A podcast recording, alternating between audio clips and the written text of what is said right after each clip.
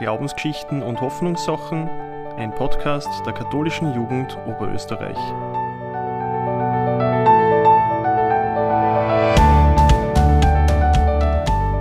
Hallo und herzlich willkommen zu Glaubensgeschichten und Hoffnungssachen, ein Podcast der katholischen Jugend Oberösterreich zu verschiedenen Glaubens- und Hoffnungsthemen. Anfang November feiert die katholische Kirche das Fest Allerheiligen bzw. Olasön und gedenkt an diesen Tagen besonders den Verstorbenen. Das Ende des Lebens, der Tod, nimmt rund um dieses Fest eine sehr zentrale Stelle ein. Viele gehen auf den Friedhof, schmücken die Gräber und zünden Kerzen für Verstorbene an. Im restlichen Jahr wird das Thema Sterben und der Umgang damit allerdings meist an den Rand gedrängt. Dabei ist ab dem Zeitpunkt, wo ein Mensch geboren wird, nichts so sicher, als dass dieser irgendwann auch einmal sterben wird. Der Kirchenlehrer Anselm von Canterbury hat im 11. Jahrhundert gesagt, dass nichts so gewiss ist wie der Tod. Sterben und Trauer um geliebte Menschen, das gehört zum Leben irgendwie dazu. Das wird jeder von uns einmal auch erfahren. Auch Jesus ist davor nicht verschont geblieben und trauert zum Beispiel am Grab seines Freundes Lazarus.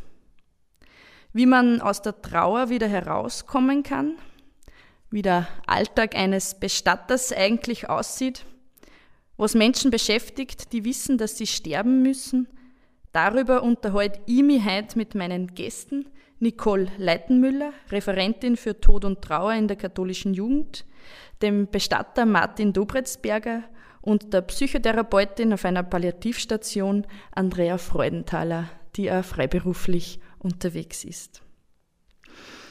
Andrea, ich darf bei dir starten. Ähm, du arbeitest auf einer Palliativstation. Vielleicht ähm, zu Beginn, wie bist du dazu gekommen, dass du kurz ein bisschen vorstellst auch, und dann auf den Begriff Palliativ ein bisschen eingehen. Ich weiß nicht, ob alle unsere Hörer und Hörerinnen damit was anfangen können, was das eigentlich konkret ist. Mhm. Ja, gerne.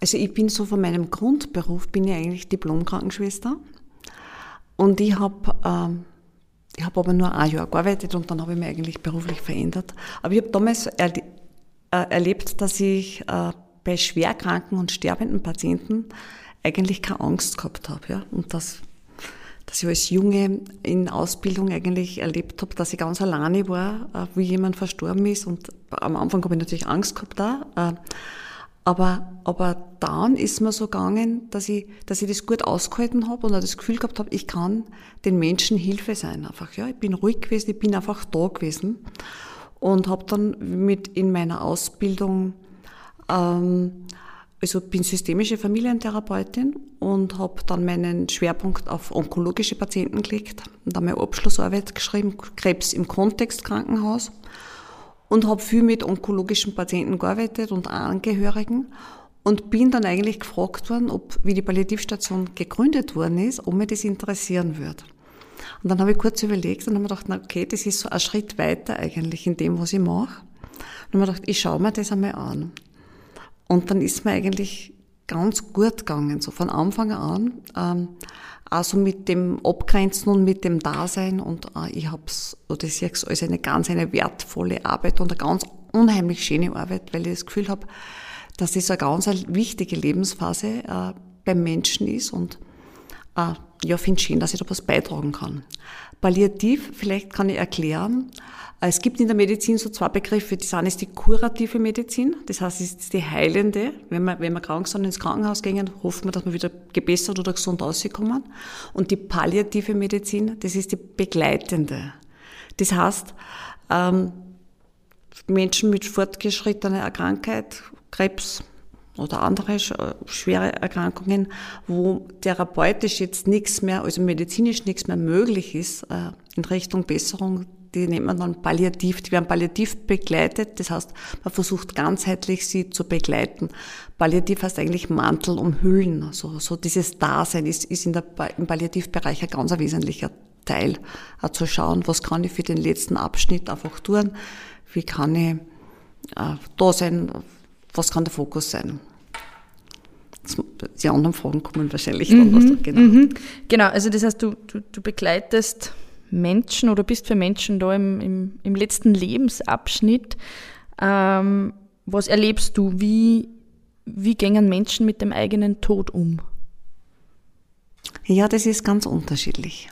Das ist ganz unterschiedlich. Ich würde wirklich sagen, ein Stück so, wie sie auch gelebt haben.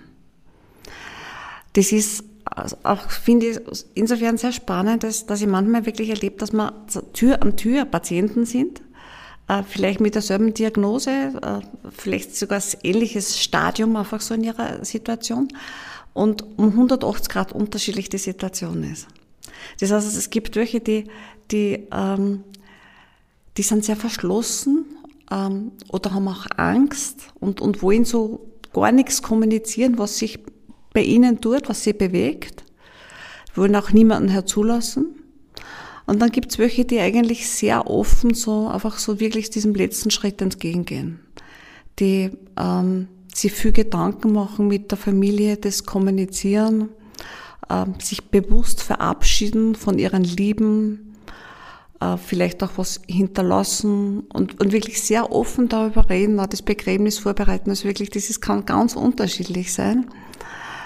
Ähm, und ich denke mal, das ist so auch so diese Balance zu finden, einfach so auch im Kontakt da zu schauen, was braucht jemand. Ja, das, die Bedürfnisse sind unterschiedlich. Ja, also bei dem einen ist es vielleicht ein sehr philosophisches Gespräch, ja, und da zu schauen.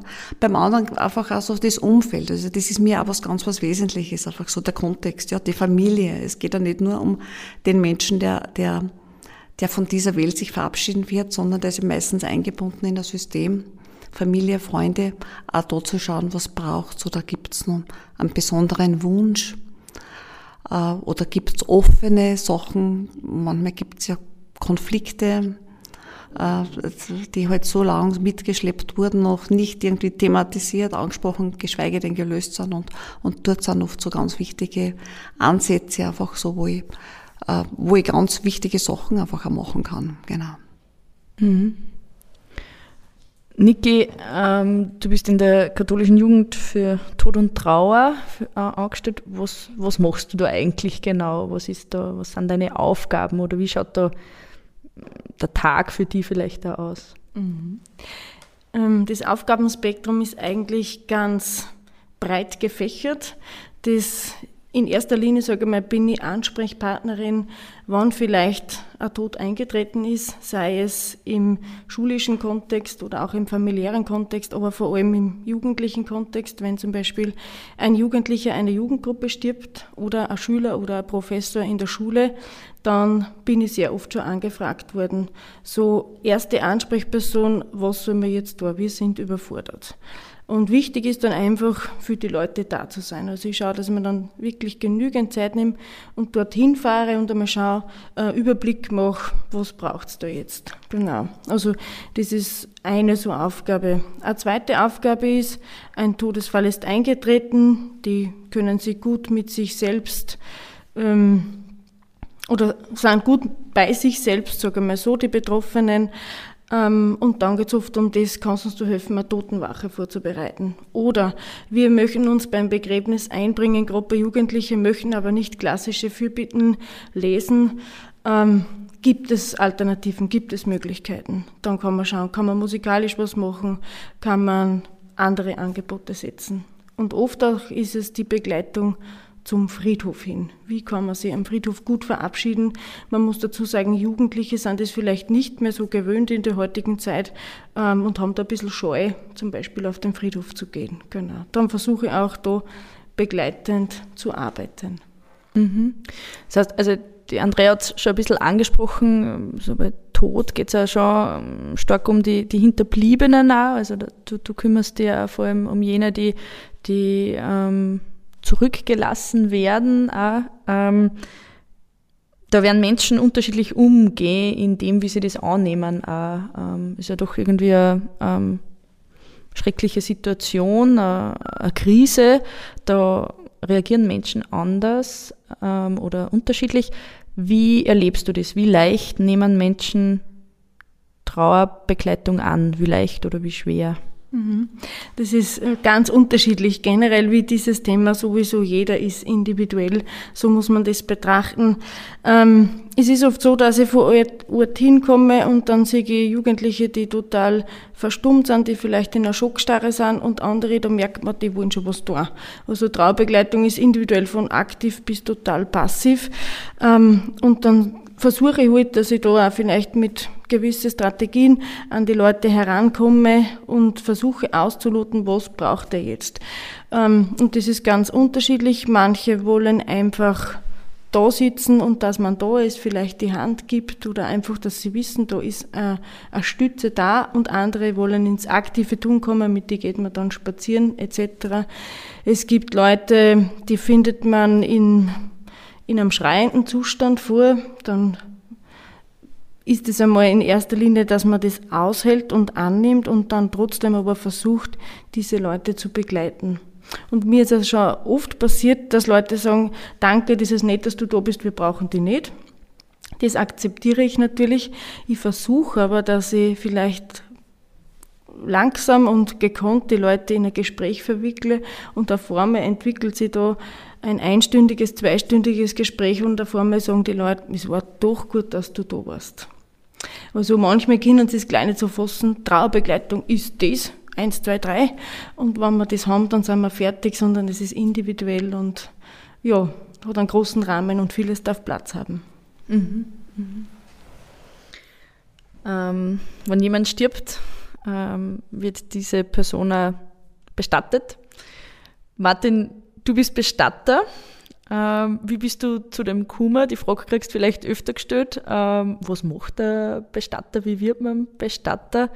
Ähm, vielleicht magst du da ganz kurz vorstellen. Genau, hier ist tatsächlich eine Frage, die ich öfter gestellt bekomme. Zu meiner Person, ich bin jetzt 40 Jahre alt, bin seit ich 26 bin äh, als Bestatter tätig und ich habe ein Bestattungsunternehmen in Linz ähm, verhältnismäßig groß. Also wir begleiten im Jahr ungefähr 800 Sterbefälle. Das ist äh, für oberösterreichische Verhältnisse sehr, sehr groß. Wir haben in Oberösterreich, äh, wo ich eben auch Landessinnungsmeister bin, äh, zwei Drittel der Betriebe, die unter 70 Sterbefälle haben, also eigentlich gar nicht davon leben können, also das im Nebenerwerb machen.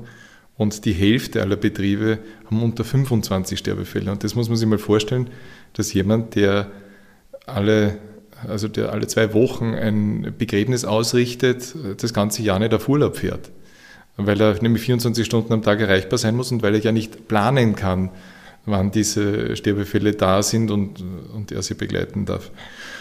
Und, und insofern ist der Bestatter immer ein Berufener, weil sonst tät er sich das nicht an. Also Bestatter ist ein Beruf, den machst du entweder mit Herz äh, oder du lässt es bleiben, weil sonst würde man auf äh, kurze Zeit ausbrennen. Und bei mir war es so, äh, man sagt sich immer so leicht, äh, ich bin hineingeboren worden. Das ist natürlich Quatsch. Also ich äh, komme zwar grundsätzlich aus einer Bestatterfamilie, also ich bin jetzt die fünfte Generation, die dieses Unternehmen leiten darf. Und es gibt seit 1894. Und das ist schon fein, wenn man zurückschauen kann und sagt, da gibt es Vorgängergenerationen, die ganz andere Zeiten auch erlebt haben und sehr spannende und auch sehr schwierige und, und unter Bedingungen, wo man sich es heute nicht mehr vorstellen kann. Grundsätzlich ist es aber so, es gibt irgendwann, glaube ich, wie in jedem Beruf den Zeitpunkt, wo man es für sich entscheidet. Und das ist ein ganz bewusster Schritt, wo man sagt, das, das ist etwas für mich, das interessiert mich.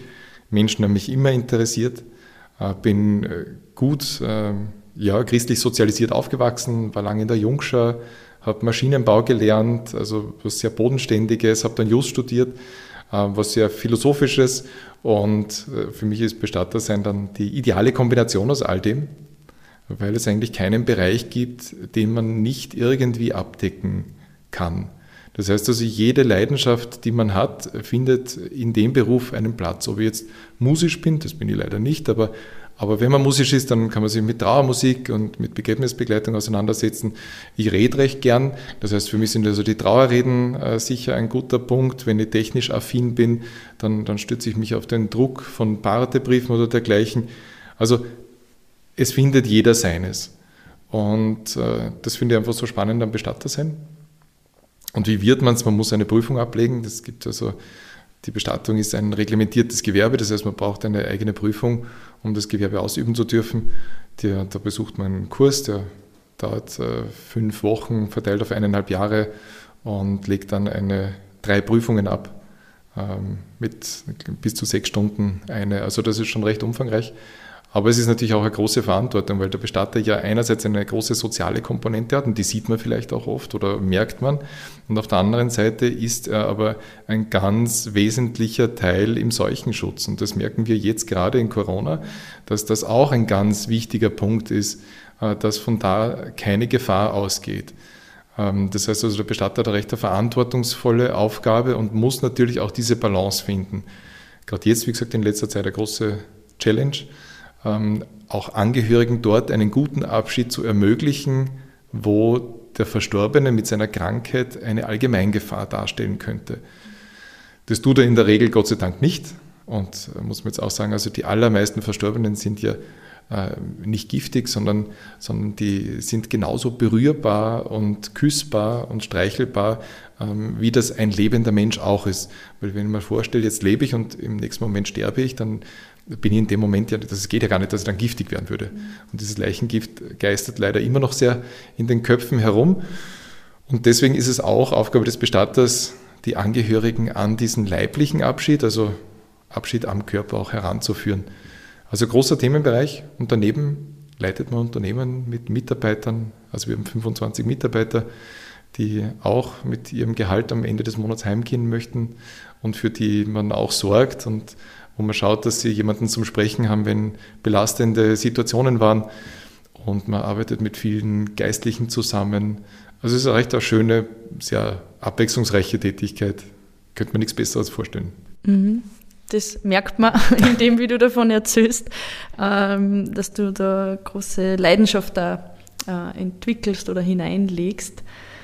Jetzt so die, ihr alle arbeitet mit Menschen, begleitet Menschen ähm, in einer sehr speziellen Lebenssituation, sage ich jetzt einmal. Ähm, da braucht man auch gewisse Haltungen, wie man mit dem, mit dem Thema Tod umgeht. Sterben, Tod.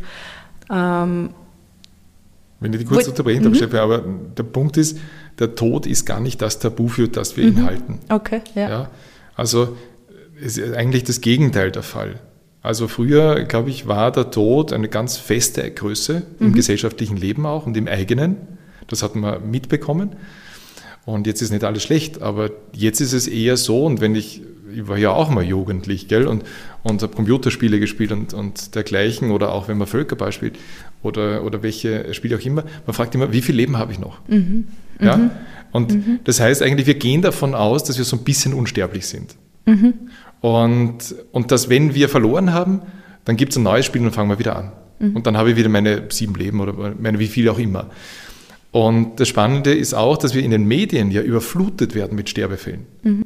Also da, da gibt es ja Todesfälle en masse und, und je, je mehr Tod, desto eher ist es nur mal eine statistische Größe. Mhm. Und das Spannende ist, dass wir also eigentlich vom Tod her überfrachtet sind, der absolut kein Tabu darstellt, weil jeder redet darüber, Mhm. Das Problem ist nur, dass wir kein Gefühl mehr dazu haben.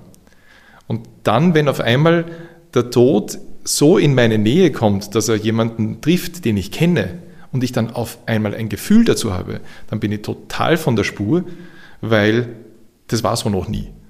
Das bin ich nicht gewöhnt. Mhm. Und dann habe ich ein Problem. Mhm. Und dann ist eine ganz große Unsicherheit da, weil ich nicht weiß, was ich mit diesem Gefühl jetzt machen soll. Das heißt, die Kernaufgabe, aber ihr widersprecht mir, wenn ihr es anders seht, ähm, die Kernaufgabe sozusagen aller Menschen, die mit dem Tod zu tun haben, ist eigentlich dem Menschen, der betroffen ist, Sicherheit zu geben. Das ist die Uraufgabe äh, von, von dem, was wir tun. Und deswegen ist das Schlimmste, was man einem, einem Trauernden sagen kann, ein Nein oder ein Aber. Mhm. Weil das ist, ist eine Grundkränkung. Ja? Weil, weil Nein ist sozusagen eine komplette Ablehnung da geht man auf nichts ein und das Aber ist genauso. Wenn ich etwas sage und dann sage Aber, dann, dann wische ich mit einem Handstreich alles weg, was ich vorher gesagt habe und dann, dann stehe ich wieder vor nichts da. Und, und deswegen ist es so wichtig, einfach nicht Wünsche zu erfüllen, weil wünschen kann sich der Trauernde immer nur das, was er kennt, sondern Bedürfnisse. Das haben wir vorhin auch gehört. Und, und diese Bedürfnisse herauszufinden, das ist, glaube ich, die große Kunst. Aber auch für sich selber zu sagen, was, was brauche ich denn eigentlich? Mhm. Nicht, was hätte ich jetzt gern, sondern was brauche ich. Ganz schwierig. Mhm. Das heißt, habe ich das richtig verstanden? So, der, Tod ist eigentlich schon ähm, allgegenwärtig oder es ist äh, ständig präsent ähm, in unserer Gesellschaft. Der Tod ist also, ein Mainstream-Ereignis ja, geworden. ein Mainstream-Ereignis, ja. Aber wir haben, es gibt schon eine gewisse Distanz dazu. Eine Dissoziierung, mhm. genau. Mhm. Wie sehen das die anderen? Ja, äh, ja ich finde es sehr gut, was du gesagt hast. Und du, Niki, hast das auch vorher schon so angesprochen. Es, es geht, glaube ich, wirklich so ganz viel darum, einfach so um dieses Dasein und auch um das Aushalten. Und das Aushalten ist wirklich ein Spektrum von bis. Äh, und damit, eh, so wie der Martin jetzt gerade gesagt hat, auch Sicherheit zu geben. Vielleicht darf ich ein Beispiel erzählen. Mhm. So, äh, mir ist mir gerade eingefallen, und zwar, äh, ist einmal ein junger Familienvater bei uns auf der Station gewesen, äh, der war nicht mehr ansprechbar. Ja? Ähm, also hat sie hat nicht mehr kommunizieren können. Äh, und dann war die Frau zu Besuch da. Und, ähm, und es hat sich herausgestellt, es gibt zwei Kinder im Alter von sechs und acht Jahren, zwei Buben. Und ich habe mit ihr gesprochen und ich habe sie gefragt, ob es nicht möglich wäre, dass die Kinder nochmal kommen und den Papa sehen. Und man, na, das, das, das geht nicht und das will sie nicht. Und ich denke, das war so ihre emotionale Überforderung mit dem Thema, jetzt die, die zwei Kinder jetzt den Vater unter Anführungszeichen zuzumuten jetzt einfach so, ja, wo sie selber überfordert ist, ja. Und wir haben dann gesprochen, ich habe gesagt, ich kann sie nur einladen, die wird da sein und ich werde, ich werde ihr, werde mit ihnen gemeinsam das einfach angehen. Und sie hat dann über, sie hat gesagt, sie weiß nicht, ob sie kommt, sie ist dann gekommen, sie hat dann einen Fahrtweg von einer Stunde gehabt, ist dann gekommen und, und äh, ich habe mich erst mit den beiden Buben dann unterhalten und, und habe ihnen auch erzählt. Zuerst einmal gefragt, was die Mama ihnen erzählt hat. Ja, das ist immer wichtig, was ist der Stand, jetzt gerade auch bei Kindern, ja, äh, damit man anknüpfen kann. Und, und auch die Beziehung zum Papa, ja. Äh, und, und die, der Papa war einer, mit dem sie viel Fußball gespielt haben. Und dann haben wir das so abgeklärt und haben gesagt, und ich habe ihnen erzählt, wie, wie es ist, dass man mit dem Papa nicht mehr jetzt so reden kann, dass er antwortet, aber man kann ihm was sagen und, und er hört das einfach so, ja. Man kann ihn angreifen, man kann ihn streicheln, ja. Und ob sie dann reingehen wollen, und äh, dann, dann sind wir ins Zimmer gegangen und bei der Tür war das dann so, dass dass die beiden hingestürmt sind zum Bett, einer links und rechts, und geschrien haben. Ja? Das heißt, auch wir alle wissen nie, was passiert. Auch, auch für uns ist es immer so auch eine, gewisse Herausforderung, es auch auszuhalten, weil wir nicht wissen, was ist. Aber ich denke so, dieses Wissen, es ist gut. Und das ist jetzt ein Stück auch diese Haltung, einfach so, ähm, wenn ich von dem, was ich mache, überzeugt bin, dann äh, und in guter Absicht da bin, ja, dann kann eigentlich schon gar nichts schiefgehen. Und es war am Anzuknüpfen so, die beiden haben, haben geschrien und die Frau hat mir nonverbal signalisiert, ja, da hast du das ungefähr, irgendwie so. Ich hab's besser gewusst. Und dann habe ich gesagt, sie soll jetzt einfach einmal so ruhig bleiben und die Kinder lassen. Und dann war, waren sie einfach geweint. Die haben einfach ihren Schmerz, ihre Trauer ausgedrückt. Und dann war so der Jüngere, hat dann auf der einen Seite so versucht, so zum Bett, zum Papa ins Bett reinzukommen. Und ich habe ihn gefragt, ob er rein mag und habe ihm reingeholfen, hat sie reingelegt und dann hat er den Arm vom Papa genommen und hat ihn so rübergelegt und ist ruhiger geworden. Und auf einmal sagt die Mama, so sind sie daheim immer auf dem Sofa gelegen. Mhm. Also das heißt, wir dürfen auch davon ausgehen, dass auch sowas wie eine Selbstregulation einfach auch stattfindet, ja. Wenn wir einfach dem Ganzen Zeit und Raum geben und in guter Absicht da sind, ja, einfach so, so wirklich es auch, auch ein Stück geschehen lassen und aushalten. Und das war dann so, das, das hat noch alles ein bisschen gedauert, hab's lassen und dann sind wir wieder rausgegangen. Und die waren den ganzen Nachmittag auf der Station, sind rausgegangen, sind wieder reingegangen, also ich denke auch dieses Hin und Her braucht es ganz oft einfach so, um was zu integrieren, das ist einfach die Tatsache oder so wie wir schon gehört haben, so der Tod ist, ist, ist, ist, ist eine Tatsache, ja, also, und ich glaube, wenn wir Erwachsene ähm, offen sind und, und es uns gelingt, auch der, der nahenden Situation entgegenzublicken, dann, dann können wir auch für unsere Kinder einfach auch gut da sein, weil die Kinder schauen ganz viel einfach so, gibt mir die Mama oder der Papa Sicherheit im mhm. Auftreten oder sind die selber eher schon ein bisschen abwehrend und vorsichtig und unsicher. Und äh, und das war so, die sind essen gegangen, die haben wieder gelacht und ich denke mir, so kann man wirklich eine Situation, die natürlich schmerzvoll ist, ja, und ich denke mir, ein Tod ist immer was Trauriges, was, was einfach weh tut und, und viele verschiedene Gefühle tauchen ja auf, auch Aggression, also, also einfach so, Tod ist ja nicht nur Traurigkeit, ja, mhm. auch, auch ungelöstes, offene, gebliebenes. Und dass das alles einfach einen, einen Ausdruck findet. Und, und darum äh, glaube ich, dass es, dass es einfach so ganz wichtig ist, den Tod ähm, als eine Tatsache im Leben zu sehen. Einfach, der Tod ist ein Teil von unserem Leben. Mhm. Dem man so her jetzt außer Kindern und Jugendlichen zumuten kann, soll. Genau, das, genau. Du sagst das richtig, auch zumuten darf, würde ich sagen mhm. so. Äh, aber wenn ein Kind jetzt sagt, nein, ich will nicht, dann muss man das respektieren. Mhm. Ja? Oder ich will, ich kann jetzt nicht. Weil ich immer so, ich glaube, ein Mensch hat einfach so eine gewisse Sicherung eingebaut in sich. Ja? Wann, wann bin ich bereit zu was? Weil wenn man wen zwingt, dann glaube ich, ist es eher was, was nicht gut tut. Mhm. Aber man kann auch sagen, wir machen das später. Oder du kannst jetzt dem äh, einen Brief schreiben, dem Papa, oder eine Zeichnung malen. Zeichnen ist für, Kinder was ganz was Wesentliches, ja, wo sie, wo sie diese Beziehung auch ausdrücken. Äh, vielleicht darf ich sagen, so ein Kind, ein neunjähriges Mädchen, wo der Papa auch Künstler war und die haben ein Atelier gehabt und gemalt, hat, hat ein Bild gemalt, äh, ein großes. Ähm, das, da war die ganze, unten ganz viele Leute, es war, war Familie, Großfamilie und dann war ein Regenbogen und oben sind schon die verstorbenen Großeltern gewesen, der Hund, ein Katz und der Papa. Und auf die Frage, also Papa ist aber da gelegen, okay? Einfach so, warum der da ist, ja. Und dann hat sie einfach so, so, so schön geantwortet, ja, aber der Papa wird bald sterben und sonst muss ich das ganze Bild neu machen. Also so, so, das ist Kindermund und ich denke mir so, so schön und auch plausibel und verständlich einfach so, wenn es uns gelingt, auch zuzuhören, was die Kinder ausdrücken, ja. Mhm. Genau. Mhm. Mhm. Und ich glaube, es geht uns selber ja auch so. Wenn, also ich glaube, es kann sich jeder noch daran erinnern, wie er in der Schule irgendwelche Referate halten musste. Und und äh, das war nie lustig. Also bei mir war das nie lustig. Ja? Und, und dann hätte es ja nicht geholfen, wenn jetzt jemand mich nimmt und mich vor die Klasse rausstellt und sagt, wenn du dich da jetzt hinstellst, dann geht es dir gut. Mhm. Ja, es hätte nicht gestimmt. Und wenn einfach jemand sagt, du, ich mache da ein paar Vorschläge, du kannst das und das und das machen und, und ich mache mit dir, was du für richtig befindest und du machst das zu deinem Zeitpunkt, dann hätte mir das wahrscheinlich mehr Sicherheit gegeben. Und genauso ist es in der Lebenssituation. Nur glauben wir beim Tod oft, dass wir wissen, wie es geht mhm. und dass wir wem anderen jetzt auch genau die Sicherheitserfahrung, die wir gemacht haben, überstülpen müssen. Und das ist natürlich Quatsch. Das ist wie wenn ich den dann vor die Menschenmenge stelle, wo er sich absolut nicht wohlfühlt, in einem Zeitpunkt, wo er es noch nicht kann. Ja, und wenn ich in dem Moment, wo ich sage, du, ich bin da und du machst, was dir gut tut und und so wie du es machst, ist es richtig, das gibt Sicherheit. Mhm. Und dann kann Abschied auch stattfinden, weil dann bin ich nämlich nicht mit mir beschäftigt.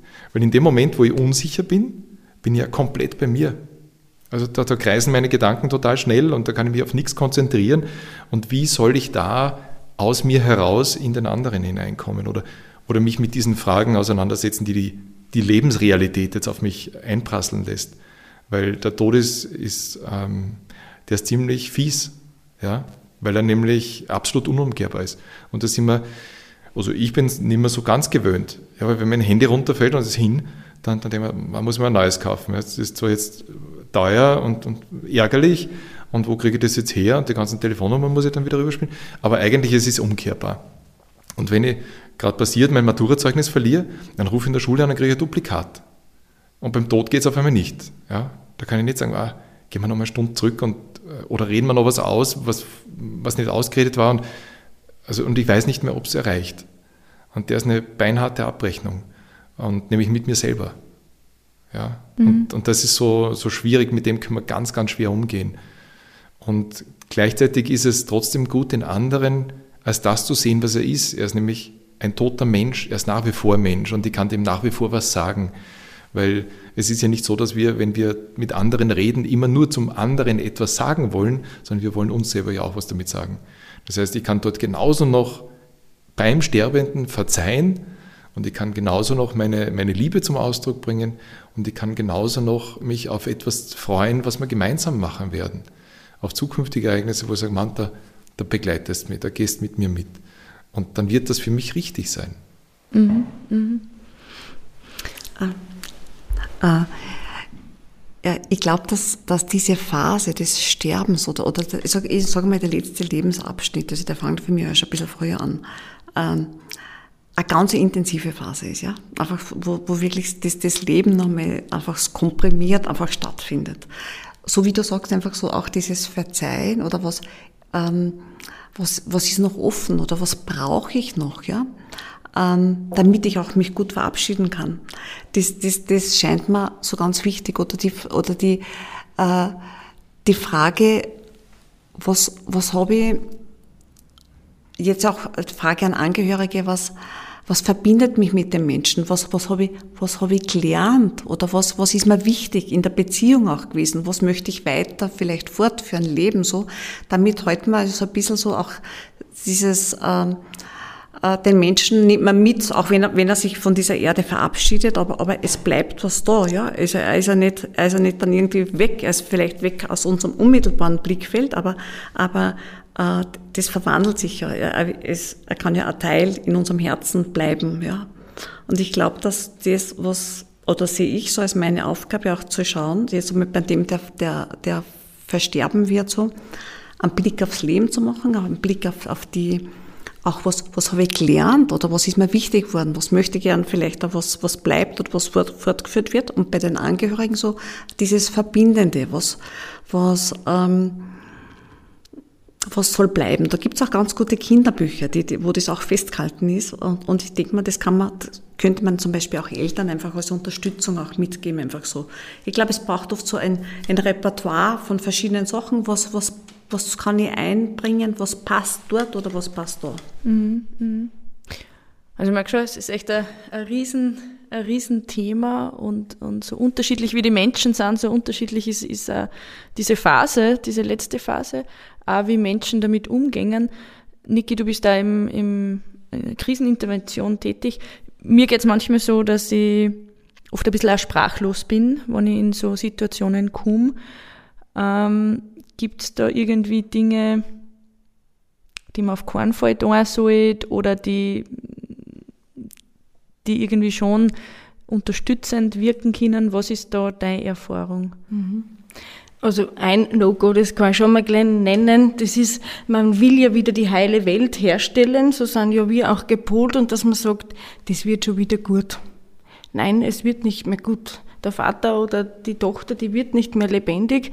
Es wird nicht gut, es kann vielleicht auf andere Art und Weise werden, aber gut im Sinne von, dass der oder die wieder lebendig wird, wird sicher nicht, genau. Ähm, was könnte das ja, so Strategien oder, oder was könnte mir da helfen? Ähm, wie gesagt, ich bin einfach immer da sein, das ist es, und mir hat einmal wer genannt, du bist für mich wie ein Strohhalm. Und ich dachte, okay, es war erst aus dem Bäuerlichen gekommen. Und er hat mir das dann so erklärt, wir haben gerade angemacht und, und da ist nichts mehr, ja, das kann man mit dem Tod vergleichen. Und dann ist da ein Mensch, der vor mir da ist, der Strohhalm. Und um den schaue ich mich jetzt auch um, also die Leute sind dankbar und den Strohhalm, den möchte ich uns nicht verlieren, quasi wenn man dann einfach da ist. Und ich tue immer, wenn ich so, so Einsätze vor, in oberen Mühlviertel braucht man ziemlich immer ein Auto. Ich sitze mir ins Auto, schnur mich an und sag aus dem Kirchlichen außer, Herrgott, jetzt müssen wir zusammenhelfen. Ich mach meins und wenn ich dann weg bin, dann übergebe ich an die und du versuchst, dass das so gut wie möglich für diese Familie, für die Betroffenen machst. Genau, und ich habe schon immer ein paar Materialien mit, meistens immer eine Kerze oder was, wo die Leute malen können oder Musik mit und ich komme immer mal drauf, es braucht oft wirklich ganz wenig. Also die Kerze kommt eigentlich immer gut an. Es macht was mit der Atmosphäre. Es gibt was Helles, was Wärmendes. Ähm, und die Leute werden meiner Meinung nach automatisch ruhiger. Ähm, und ich bin halt immer, dass ich so Fragen stelle und also das Wichtigste ist, dass man in die Situation der Leute einsteigt. Ich komme ja aus dem normalen Leben, ich habe die heile Welt gefühlt und steige da in eine Ausnahmesituationen, der Krisensituationen. Und immer versuchen, eben wie schon gesagt worden ist, auf die Bedürfnisse der Menschen einzugehen.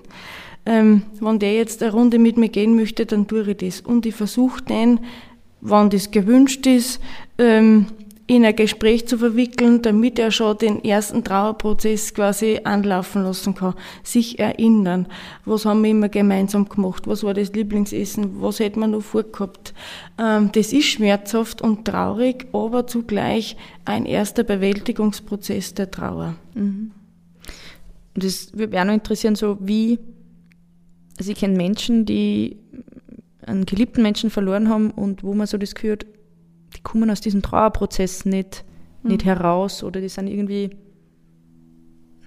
hängen geblieben mhm. auch. Ähm, wie kann man da wieder, wieder aussteigen aus diesem Trauerprozess oder, oder beenden? Oder? Mhm.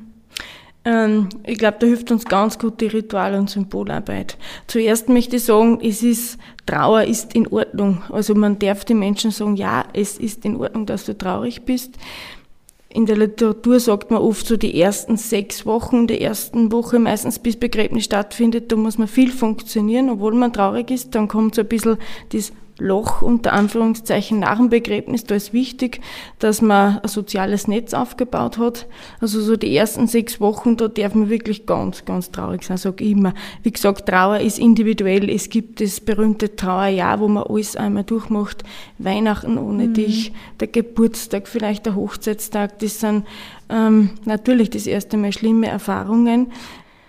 Wichtig ist, wenn das länger als sechs Monate dauert, dass man Fachexperten äh, heranzieht, sprich Psychologen, Psychotherapeuten, die einen professionell, vielleicht auch medizinisch unterstützen, damit man da wieder gut herauskommt, damit man wieder in den Alltag zurückkommen kann.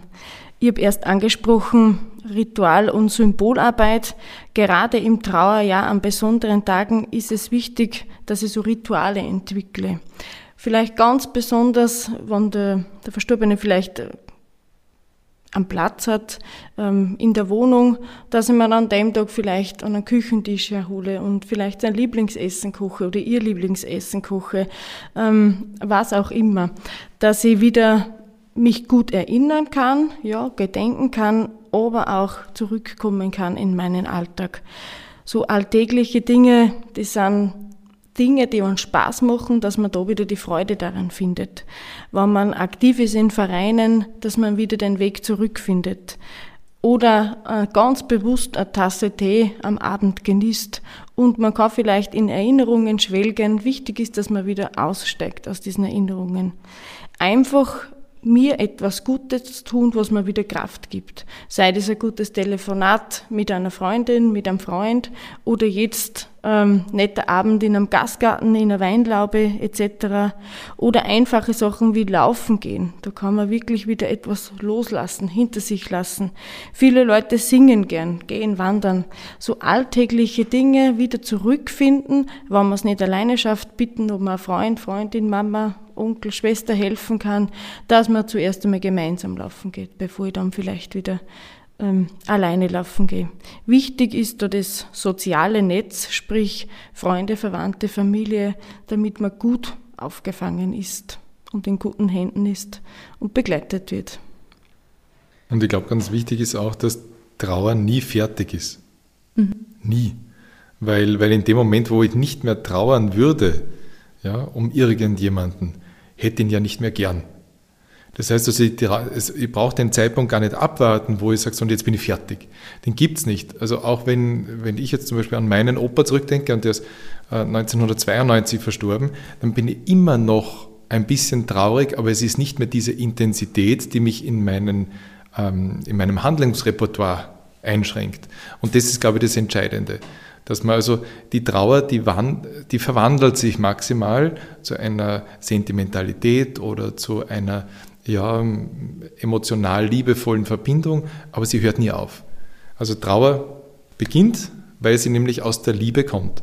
Und praktisch, und das wäre ja so, wie wenn jetzt die Liebe auf einmal aufhören würde und die Trauer kommt. Das ist ja auch nicht so, sondern die, die Liebe, die ich vorher zu einem Menschen habe oder die Freundschaft, die verwandelt, geht in die Trauer über und die Trauer verwandelt sich auch später wieder. Aber dieser Prozess, also da werde ich nie den Punkt erreicht haben, wo ich sage, so und jetzt haben wir es gut. Und deswegen kann ich den auch nicht einfordern. Also du siehst anders.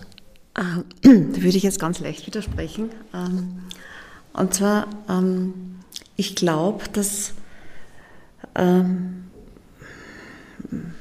ich erlebe das so, dass es schon aufhört oder weiß ich, ist, aber dass das integriert wird einfach so. Dieser, dieser, dieser, dass dieser Mensch, der, der verstorben ist, einfach integriert wird und, und so es bei mir zum Beispiel so auf, in Richtung Dankbarkeit geht.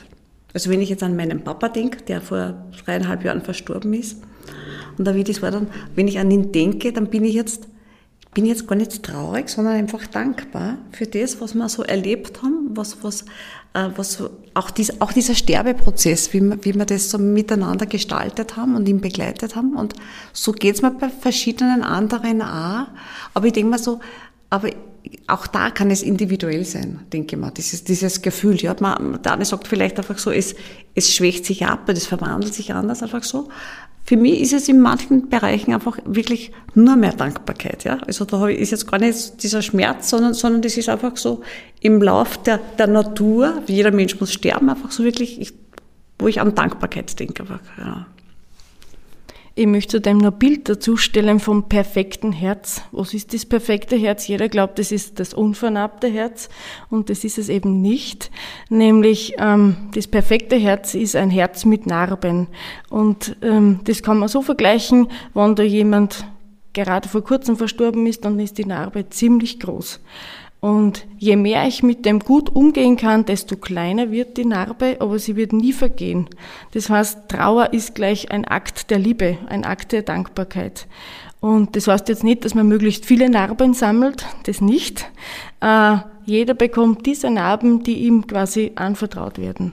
Und der eine hat drei und der andere 27 und es ist jetzt wegen dem nicht das eine besser, das andere schlechter, sondern das ist dein perfektes Herz. Also Trauer ist gleich Liebe. Wir leben mit den Verstorbenen. Ich möchte euch jetzt nur eine Abschlussfrage stellen. Ähm, ihr seid mit Tod und Trauer ganz oft konfrontiert in eurem Leben. Hat auch manchmal was, was Schweres. Wie geht ihr da damit um? Also, Niki, du hast jetzt auch ein bisschen so gesagt, ähm, ähm, dass man gut auf sich, sich selber auch wieder schaut, ähm, so dieses perfekte Herz mit Narben, so dass man nicht, das eigene Herz nicht voller Narben äh, äh, wird. Ähm, wie, wie geht's ihr um? Wie kommt ihr da wieder, wie kommt ihr wieder aus, aus dem auch? Wie, wie, wie findet ihr zurück ins Leben? Also ich kann vielleicht anfangen noch einmal. Ähm, bei mir ist es so, wenn ich äh, von einem Trauerbegleitungsfall nach Hause komme, das ist ähm, ich, ein paar verschiedene Rituale, aber das erste ist, ich gehe duschen und ziehe mich um. Äh, einfach das von mir loslösen, das Schwere unter Anführungszeichen, und dann gehe ich meistens hinaus in die Natur und am liebsten ist, wenn der strömende Regen ist, weil dann erlebe ich das nochmal so intensiv. Also für mich ist das Bewegung oder äh, die Musik. Also ich, ich bin äh, ähm, in der Musik ein bisschen beheimatet und verarbeite da ganz gern so eher schwierige Fälle, die mich doch betroffen machen, weil das Wichtigste ist, glaube ich, dass wir angreifbar sind, ja. Also ich bin auch berührt und ich habe jetzt momentan auch keine Worte dafür und das aber dann wieder ablegen dürfen und in den Alltag bei uns selbst im eigenen Leben einsteigen dürfen. Martin, wie ist das bei dir als Bestatter, der du ja auch ein anderes Leben neben deinem Beruf hast? Naja, genau das ist, glaube ich, äh, so ein bisschen der Irrglaube an dem Ganzen. Also ich habe ja kein Leben neben meinem Beruf, sondern ich lebe ja meinen ja. Beruf. Äh, und das ist jetzt nicht nur so dahingesagt, äh, weil, weil das einfach gut klingt, sondern, sondern der Punkt ist ja, ich habe ja 24 Stunden am Tag Rufbereitschaft. Das heißt, also ich bin entweder im Büro oder für meine Mitarbeiter da, wenn, wenn ich gerade mal nicht im Büro sein sollte oder stehe am Friedhof oder äh, wenn das Büro nicht besetzt ist, dann schaltet die Telefonanlage auf mich durch und dann bin ich auch erreichbar für Angehörige, weil der Tod, Todesfall immer eintreten kann. Und wenn wir auf Urlaub fahren, dann habe ich das Handy auch mit und äh, schaue halt, dass ich nicht zu weit vom Beckenrand wegschwimme oder oder genau, also diese Dinge, dass ich erreichbar bleibe. Und das heißt, für mich ist, ist die Thematik der, der Begleitung im Zuge der Bestattung äh, ein, ein Lebensinhalt. Also das ist mein Leben. Und die Familie integriert sich dort hinein. Und darum braucht man, das ist eher das Größere, ähm, eine Familie zu finden, die das mitträgt, die sich auf das auch einlässt. Und ich sage immer, wenn ich ins Büro gehe, dann bin ich drinnen genau derselbe Mensch, wie wenn ich wieder rausgehe. Weil sonst halte ich das auf Dauer nicht durch. Also ich kann mich nicht jedes Mal verstellen, sondern, sondern ich möchte ja ich selbst sein. Und damit ist der, der Tod und die Begleitung von trauernden Menschen so ein integraler Bestandteil meines Lebens, dass ich den nie ablege. Was schon ist, und äh, das finde ich einfach sehr, sehr schön an der, äh, ganzen Begleitung, dass ich immer bereichert aus einem Gespräch gehe. Also es ist immer ein interessanter Mensch, der ja auch verstirbt, aber auch interessante Menschen, die als Angehörige bei mir sind. Und manchmal bin ich traurig, dass ich die Menschen nicht vorher kennengelernt habe. Aber an sich äh, finde ich es immer schön und äh, bereichernd für mein eigenes Leben. Und die geben mir ja auch viele Geschichten mit. Und insofern, also ich sehe das jetzt gar nicht so als, als Widerspruch. Ich kann es auch nicht ablegen. Ähm, ich schaue, dass ich schön bei mir bin und dass ich, wie gesagt, ich selber bin, damit ich gut beim anderen sein kann. Und ja, was äh, ich versuche es dann immer in einer Geschichte vielleicht auszudrücken. Und das ist so, wir Menschen, glaube ich, sind so wie wenn man zwei Wassertropfen in der Hand auffängt. Und wenn die nebeneinander zum Liegen kommen und sich nicht berühren, dann haben die nichts miteinander zu tun. Und das ist so, wie wenn wir Menschen einfach aneinander vorbeileben würden. Und wenn man diesen beiden eine Farbe gibt, dann ist es leichter. Ich habe Rot-Grün-Schwäche, deswegen nehme ich immer Gelb und Blau. Dann, dann sind es oft diese Kleinigkeiten, wenn man die, die Hand bewegt und diese zwei Tropfen fließen zueinander und die Oberflächen berühren sich, dann rinnt die gelbe Farbe in den blauen hinein und die blaue Farbe in den gelben. Und in dem Moment können wir diese Tropfen nicht mehr so auseinanderteilen, dass sie wieder einen rein gelben und einen rein blauen ergeben. Und die, die Farben haben sich sozusagen vermischt. Und so ist es bei uns Menschen, wenn wir uns wirklich äh, im Herzen berühren, dann haben wir uns für immer verändert. Dann bin ich ein neuer Mensch geworden. Und, und das passiert mir eigentlich täglich, dass ich täglich mich verändere und, und täglich ein neuer Mensch werde. Durch die Farbe, die die anderen in mein Leben hineinfließen lassen. Und das gibt mir, meiner Persönlichkeit mehr Vielfalt. Und unterm Strich ist es dann trotzdem so, dass ja niemand aus äh, den Gesprächen oder aus den Begräbnissen hinausgeht, dem es schlechter geht, als er reingekommen ist. Sondern gehen alle besser raus, als sie reingekommen sind. Und das ist eine unendliche Dankbarkeit, die man da spürt. Und da denke ich mir, das ist sozusagen meine Farbe, die ich dem anderen im Austausch mitgeben kann. Und ja, und deswegen, ich kann es mir nicht anders vorstellen, auch wenn ich äh, mir manchmal durchaus vorstellen könnte, dass man das Telefon nicht läutet oder so, dass man sehr Ruhe hat, aber, aber unterm Strich, ich bin immer derselbe Mensch. Ich könnte es mir nicht vorstellen, es abzulegen. Mhm. Andrea, bei dir? Also bei mir ist es auch so, dass ich ähm, es so erlebe, dass, dass ich aus jeder Begegnung, auch mit einem schwerkranken Sterbenden oder Angehörigen, bereichert rausgehe. Also ich glaube, dass es wirklich so ein Austausch von Geben und Nehmen ist. Ähm, ich habe für mich aber schon noch das Bild so als, als, als Therapeutin, wenn ich da dabei bin, so, so ich habe meine Rolle und der andere Mensch ist auch sein, eine eigene Persönlichkeit. Also sozusagen, äh, ich darf ein Stück mitgehen, den Weg mitgehen, begleiten, aber, aber ich möchte auch ich bleiben und das nicht mit heimnehmen. So wie die Kinder kleiner waren, habe ich sowieso das Gefühl gehabt, wenn ich von der Arbeit weggegangen bin, dann bin ich in eine völlig andere Welt gegangen. Irgendwie. Dann habe ich das wirklich so hinter mir gelassen. Und ich gehe aber auch ganz bewusst immer so den Weg vom Spital zum Bahnhof zu Fuß. Ja? Das ist wirklich so ein Hingehen und auch wieder ein Weggehen. Und das ist jetzt irgendwie auch so, so in, in mir abgespeichert, einfach so, das ist äh, so, ich, ich lasse ich lass das, kann das relativ gut eigentlich lassen. Das heißt nicht, dass mich gar nichts irgendwie so bewegt, aber manchmal ist es auch wichtig, mit wem nochmal drüber zu reden oder so, ja. Oder auch hin, wirklich zu spazieren zu gehen, einfach in die Natur. Ich bin auch nicht der, gerne im Garten was tut. Das heißt wirklich so Erde mit, mit, also grob gern, wirklich ohne Handschuhe, wirklich so mit den Fingern in der Erde. So. Das ist das, was mir einfach auch gut tut. Aber so, so vom Grundgefühl einfach so diese, diese Dankbarkeit für alles, was ist, einfach so. Und, und wie wir es eh schon gehört haben, so der, der, der Tod ist ein Teil von unserem Leben einfach. Der, der, wir wissen alle nicht, was morgen ist, ja, einfach so. Und, und ähm, ja, Dankbarkeit spielt für mich eine ganz große Rolle in diesem Zusammenhang auch.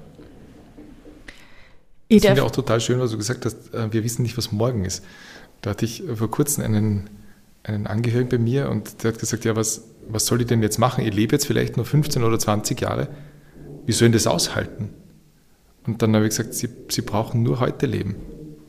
Ja? Und wir leben, wir leben jeden Tag nur heute. Und irgendwann kommt der Tag nach dem Heute. Und, und dann haben wir die Hoffnung, dass wir uns wiedersehen. Das ist eigentlich ganz schön. Also ich brauche nur im Moment ich sein. Und, und das ist das Einzige, was man vom Tod lernen kann. Jetzt der hast kommt, du der, was der kommt dann von ganz gesagt, alleine. So, genau. Mhm. Mhm. Ich, ich glaube, das ist jetzt noch ganz was Wesentliches, was du gerade sagst, so wirklich so, also nicht so weit nach vordenken, sondern einfach so in kleinen Schritten, genau. Heute ist heute und morgen ist morgen, genau. Mhm. Ich darf mich bei euch bedanken ähm, für dieses Gespräch zu einem sehr intensiven Thema. Äh, was nehme ich mir mit? Ich nehme mit, dass Menschen mit dem Tod so umgehen, wie sie gelebt haben. Also ganz unterschiedlich. Ähm, so viele unterschiedliche Menschen es gibt, so viele unterschiedliche Herangehensweisen gibt es auch zu diesem Thema. Ähm, ich nehme mit, dass der Tod gar nicht so das Tabuthema ist, wie ich vielleicht äh, glaubt habe zu Beginn, sondern dass es sogar ähm, ähm, gewisse Überflutung gibt in unserer Gesellschaft, aber ähm, dass wir kein Gefühl mehr dazu entwickeln ähm, und dass wir das wieder mehr lernen müssen und auch das wieder mehr in unser Leben integrieren müssen auch. Ähm, und dass es wichtig ist, in so Trauersituationen zu schauen, was brauche ich nun, damit ich mich gut verabschieden kann. Und dass ähm, es gut ist, wenn man trauert, dass Trauer normal ist, dass sie sein darf, weil sie aus der Liebe entspringt. Also um jemanden trauern ist ein Liebesbeweis eigentlich. Ähm, und es bleibt was da, auch wenn der Mensch, der geliebte Mensch physisch nicht mehr da ist, ähm, lassen diese, diese Menschen was da in unserem Herzen, in dem, was wir erlebt haben. Erinnerungen und es verwandelt sie. Vielen Dank für dieses Gespräch. Das war Glaubensgeschichten und Hoffnungssachen. Das war Glaubensgeschichten und Hoffnungssachen, ein Podcast der katholischen Jugend Oberösterreich. Redaktion Stefan Hinterleitner, Tobias Rehnoldner und Theresa Meyer. Folgt uns gerne auf Instagram unter katholische Jugend